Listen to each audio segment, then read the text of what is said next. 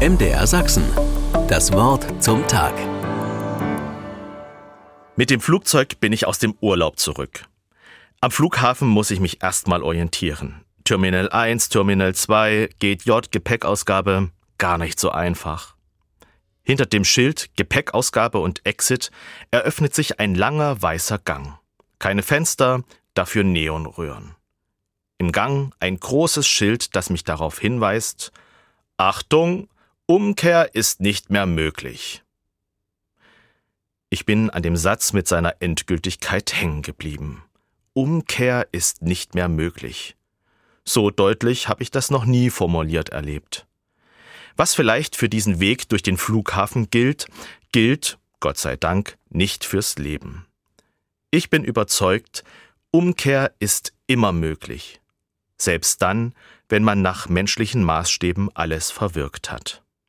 Ich habe es selbst erlebt, wie Menschen umgekehrt sind. Im Großen, der Mörder, der seine Strafe im Gefängnis verbüßt und seine Tat bitterlich bereut hat.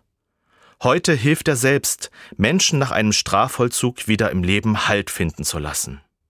Im Kleinen, der Kollege, der nach einem halben Tag nach einem Dissens plötzlich anruft und sagt, Du hast recht, wir sollten hier eine Lösung gemeinsam finden.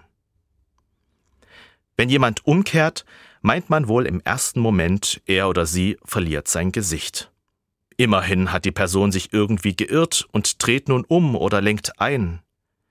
Ich aber bewundere Menschen, die sagen können, ich habe mich geirrt. Solche Menschen haben Größe, Fehler einzugestehen und neue, andere, und damit bessere Wege einzuschlagen. Heute Morgen bete ich, Gott schenke mir die Kraft, den Mut und die innere Größe, dass ich umkehren kann. MDR Sachsen. Das Wort zum Tag.